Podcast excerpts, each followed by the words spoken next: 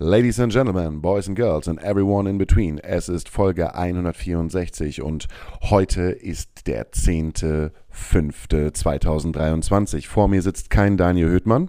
Das liegt daran, dass der Daniel Höhtmann am Strand ist und dort Tourvorbereitungen macht und ich sitze hier mit mir selbst äh, in einem Hotelzimmer in Gran Canaria. Dort äh, wurde ein äh, sogenannter Gig gespielt in einem äh, wunderschönen Etablissement, das Lalaba heißt. Und Daniel und ich haben es einfach verpennt, einen Podcast aufzunehmen.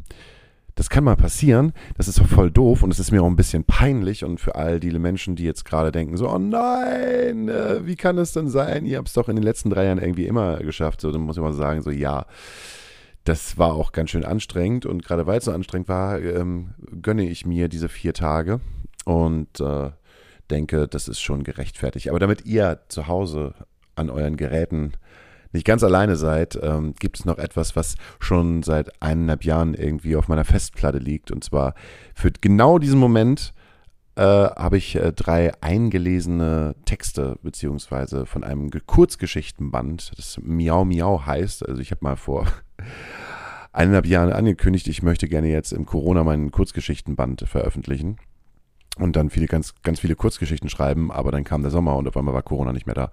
Und dann ist das irgendwie in Vergessenheit geraten, aber ihr bekommt so gesehen drei Kurzgeschichten aus dem äh, Kurzgeschichtenband Miau Miau, das ungefähr 2035 veröffentlicht wird. Ich hoffe es. So als äh, als Notnagel, als Methadon, als ähm, kleines Häppchen für zwischendurch und wir hören uns dann auf jeden Fall nächste Woche mit äh, Daniel und mit mir und mit vielleicht einem wundervollen Gast. Tschüss. Mitternacht beim RBF. Hamburger Berg, Haus Nummer 19, das Roschinskis. Eine gemütliche Resterampe mit 360 Grad Tresen für Menschen, denen das Berg 4 zu schäbig ist und die vor bzw. nach dem Molotow-Besuch für ihr Herz und ihren Schmerz einen sicheren Hafen suchen. Es ist der letzte Tag auf dem RBF. Reeperbahn Festival. Alle Delegierten sind schon längst in ihre Hotels verschwunden, bis auf die, die nach vier Tagen des exzessiven Networking-Marathons immer noch nicht genug haben und insgeheim hoffen, dass irgendeine Barbara oder Sonja den Anschluss an ihre Junggesellinnen-Abschiedspolonaise verloren hat und wie ein angeschossenes Reh an der Theke auf ein reißerisches Raubtier aus der Musikbranche wartet, das mit ihr die letzten Stunden der Nacht im Hotel verbringt und hoffentlich irgendwie einigermaßen normal ist.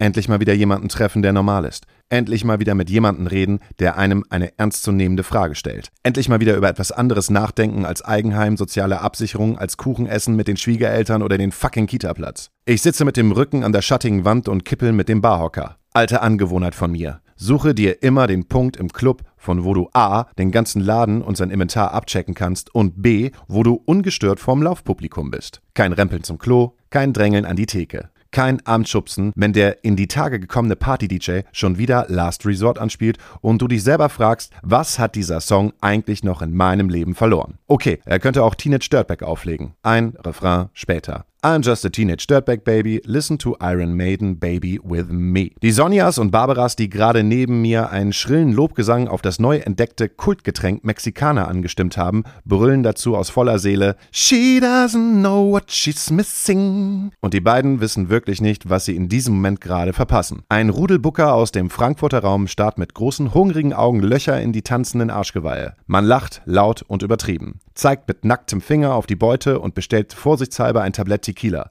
Hat sie golden? Ey, hat sie golden? Ob ihr golden hat, habe ich gefragt. Natürlich den Doppelten für die Girls. Denn es ist schon viel zu spät und keiner möchte heute mehr intellektuelle Fragen gestellt bekommen oder beantworten. Prost, Cheers, Nazdrovje und Tschüss. Kurze, kurze, kurze, saufen, saufen, saufen. Kotzen, knutschen, kotzen, knutschen, Absturz. Den beiden Eventtourismus-Hardlinerinnen und ihren Rosenkavalieren mit großem Interesse beim stündlichen Verfall zuzuschauen, ist schäbig schlecht und man kommt dafür in die Hölle. Aber das kommen auch die, die sich fürs eigene Ego harz, aber herzlich in die Unterhaltungssynapsen spritzen. Ein Blick auf die Uhr. Alter, es ist erst zwölf. Tick, tack, die Zeit ist knapp.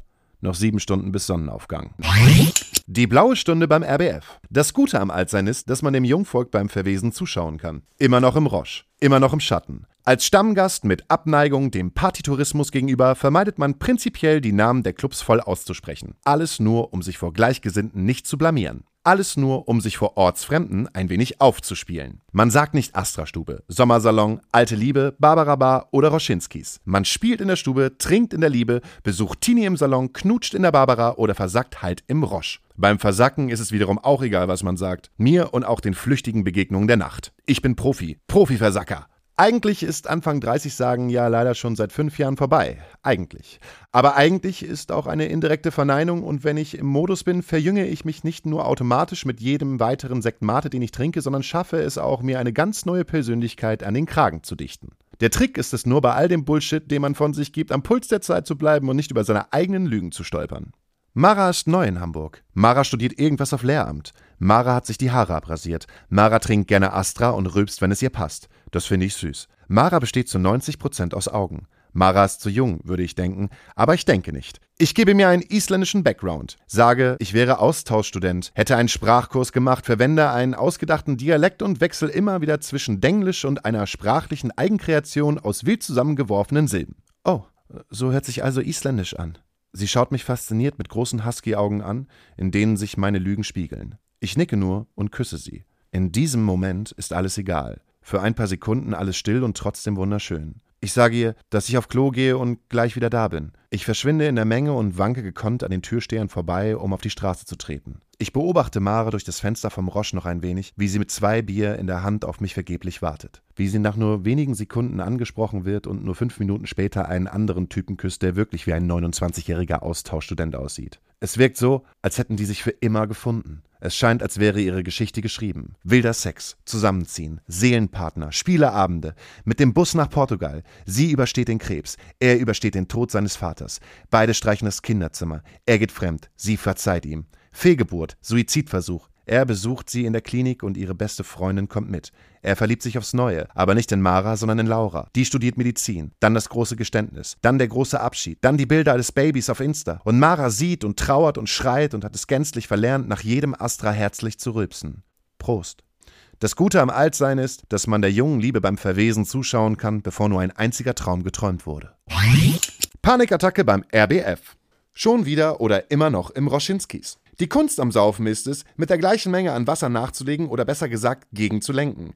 Es ist die Suche nach der perfekten Balance aus Vernunft und Maßlosigkeit, die entscheidende Vorteile mit sich bringt. 1. Der Blick auf den Kontoauszug eine Woche später wird nicht zu deinem persönlichen Hanoi. 2. Der Weg nach Hause wird nicht zu einem Spießrutenlauf durch Kotze, Scherben und Pisse inklusive deines Ichs, das von oben herabschaut und dir die ganze Zeit Shame, Shame, Shame in den Rücken schreit, während du versuchst, dich halbwegs auf den Beinen zu halten. 3. Du hast am Morgen immer noch deinen Rucksack, deine Wertgegenstände und alle Klamotten an, mit denen du am Abend zuvor in den Krieg gezogen bist. Der Endboss für diesen Balanceakt bist aber immer nur du. Ein gieriger kleiner Grinch, der sich für unbezwingbar hält und jetzt pünktlich zum Sonnenaufgang zwischen Sofa, leeren Flaschen, Kippenstummeln und den anderen Leichen, denen es noch viel schlechter ergeht als dir, seine erste Panikattacke schiebt. Aus aller Kraft der Griff zum Handy. Mit dem letzten bisschen Verstand wird ein Hilferuf formuliert. Nicht an den besten Freund oder Freundin, nicht an die Familie, den Mitbewohner, nicht an die Partnerin, sondern ans befreundete Management eines nationalen Künstlers, in dessen Fußstapfen man irgendwann treten soll.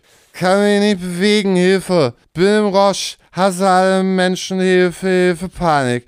Will nur nach Hause, keiner hat mich lieb, keiner hat mich gerne, niemand versteht mich. Zwinker-Smiley.